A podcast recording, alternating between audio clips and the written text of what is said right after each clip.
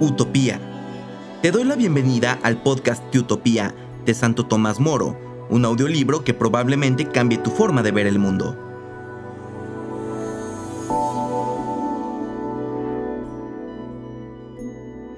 En este quinto episodio estamos en el libro primero y leeremos de la página 17 en el tercer párrafo hasta la 20 en el cuarto párrafo.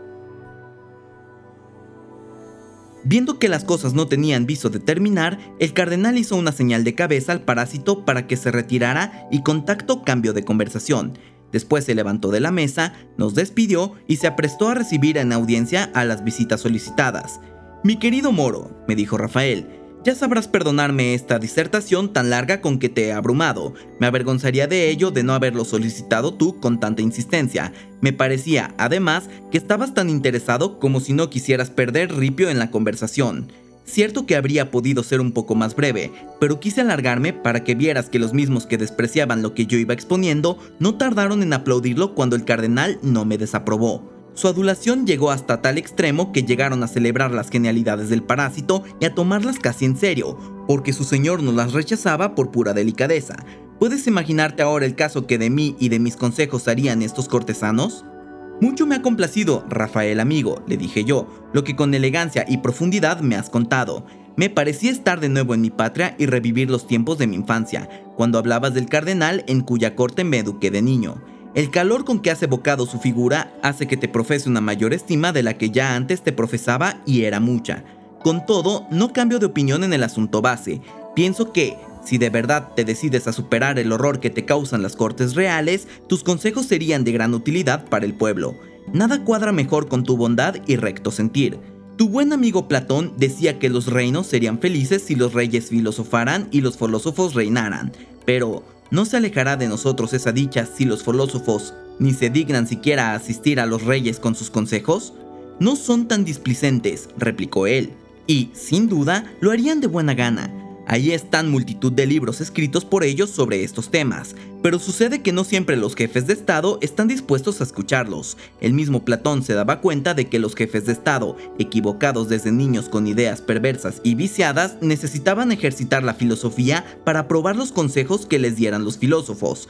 Así lo pudo comprobar él mismo con Dionisio de Siracusa, ¿No crees que si yo propusiera a cualquier jefe de Estado unas medidas sanas y tratara de desterrar las costumbres que originan tantos males, me tomarían por loco o me despedirían? Ea, imagínate que soy ministro del rey de Francia y que tomo por parte de su consejo. En el mayor secreto y bajo la presidencia del rey, rodeado de las personas más conspicuas del reino, se están tratando asuntos de la mayor gravedad, modo y forma de conservar Milán, oposición a la pérdida de la revoltosa Nápoles, destrucción de los venecianos, ocupación de toda Italia y, seguidamente, de Flandes, Brabante, toda Borgoña y muchos otros estados cuyo territorio hace mucho tiempo que su ambición tiene pensado invadir. Unos aconsejan que se pacte con los venecianos, pacto que, por otra parte, no se respetará más allá de lo que consienten los intereses reales se les pondrá también al corriente de las decisiones tomadas.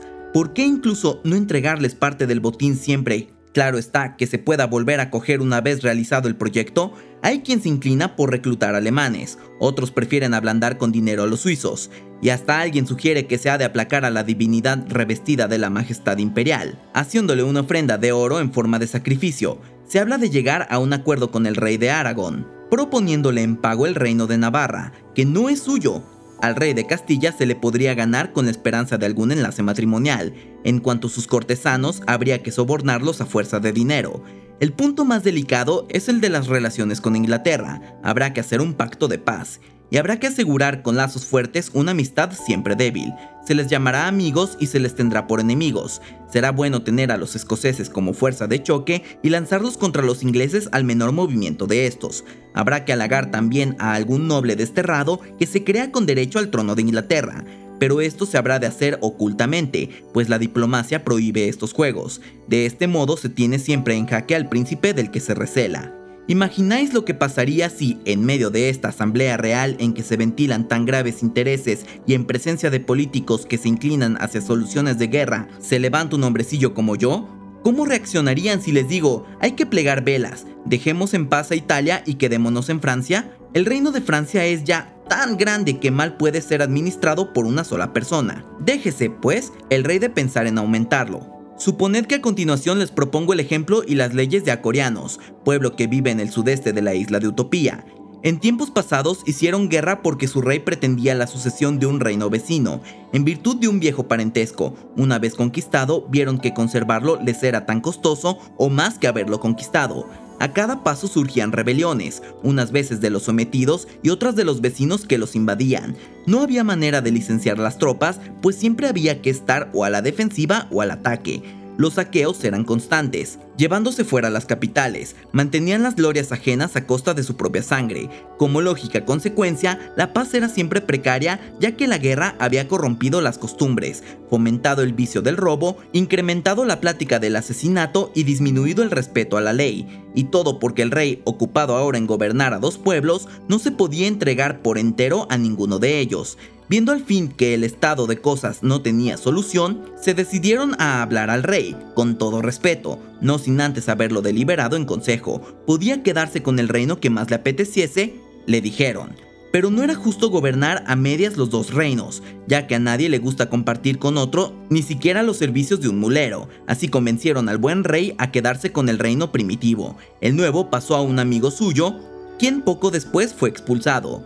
Sigamos, piensa, por último, que trato de demostrarles que todos los preparativos de guerra en que tantas naciones se empeñan no hacen sino esquilmar a los pueblos y agotan sus recursos para después de algún efímero triunfo terminar en total fracaso. Que lo prudente es conservar el reino de los mayores, enriquecerlo más posible y hacerlo más y más próspero que ame a su pueblo y que éste le quiera, que conviva con las gentes en paz, gobernándolas con dulzura, que lo justo es desinteresarse de los otros reinos, que lo que le cayó en suerte le basta y le sobra para un buen gobierno. Vuelvo a preguntarte, ¿con qué oídos, mi querido Moro, acogerían mi parlamento? Con oídos muy favorables, seguramente, respondí yo. Pero esto no es todo, me contestó él. Supongamos que los consejeros discuten y arbitran los medios de enriquecer el tesoro. Si hay que hacer algún pago, uno le aconseja que aumente el valor de la moneda. Por el contrario, si hay que cobrar, su consejo es que la rebaje. De esta manera, con poco se cubre mucho y se recibe mucho a cargo de poco. Una guerra simulada le aconseja a otro es motivo sobrado para recaudar dinero. Conseguido este y en el momento considerado más oportuno, se firma una paz honrosa celebrando la hazaña con ceremonias religiosas que llevan el ánimo del pueblo que el rey odia la sangre derramada y que está inclinando a la clemencia. Mientras tanto, otro le recuerda ciertas leyes antiguas y normas en desuso, roídas por la polilla, ya nadie se acuerda de ellas y, por tanto, todos las quebrantan. ¿Puede haber ingreso más saneado para el Estado, ni razón más honorable? Bajo la máscara de justicia y en su nombre, exíjanse las multas correspondientes. Hay todavía otro que sugiere la prohibición, bajo pena de graves multas, de una serie de actividades, sobre todo aquellas que perjudican al pueblo. Para autoridades, exíjanse una gruesa cantidad a los interesados en ejercerlas. De esta manera se obtienen beneficios por partida doble. El pueblo queda convencido de la buena voluntad del príncipe y los interesados que pagaron primero las multas pagarán después por la compra de las licencias y estas serán tanto más caras cuanto mejor sea el príncipe que así las restringe, pues está claro que no autoriza nada contra el bienestar del pueblo, sino es a costa de una fuerte suma de impuestos. Otro, finalmente, recomienda al rey el tener de su parte a los jueces, con el fin de que en todas las causas dicten a su favor. A tal efecto, habrá que traerlos a palacio e invitarlos a que discutan ante el propio rey sus problemas, por mala que sea una causa real, siempre habrá alguien dispuesto a defenderla. El gusto de llevar la contraria, el afán de novedad o el deseo de ser grato al rey hará que siempre se encuentre con alguna grieta por donde intentar una defensa. El resultado es que lo que estaba clarísimo en el principio queda embrollado en las discusiones contradictorias de los pseudo varones.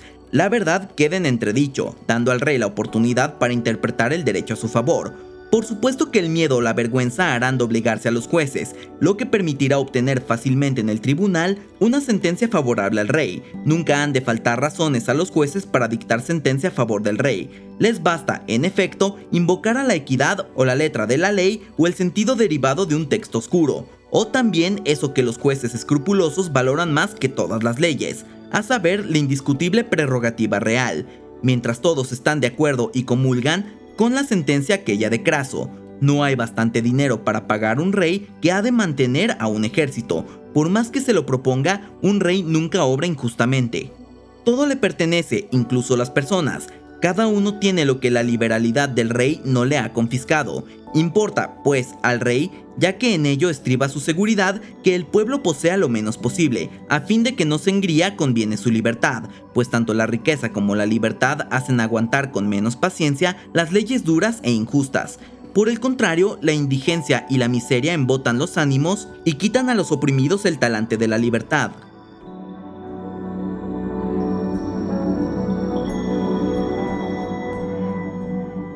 Estás escuchando el libro de Utopía de Santo Tomás Moro. Si te está gustando o sirviendo de alguna manera, no dudes en compartirlo en tus redes sociales. También recuerda seguirnos en tu plataforma favorita.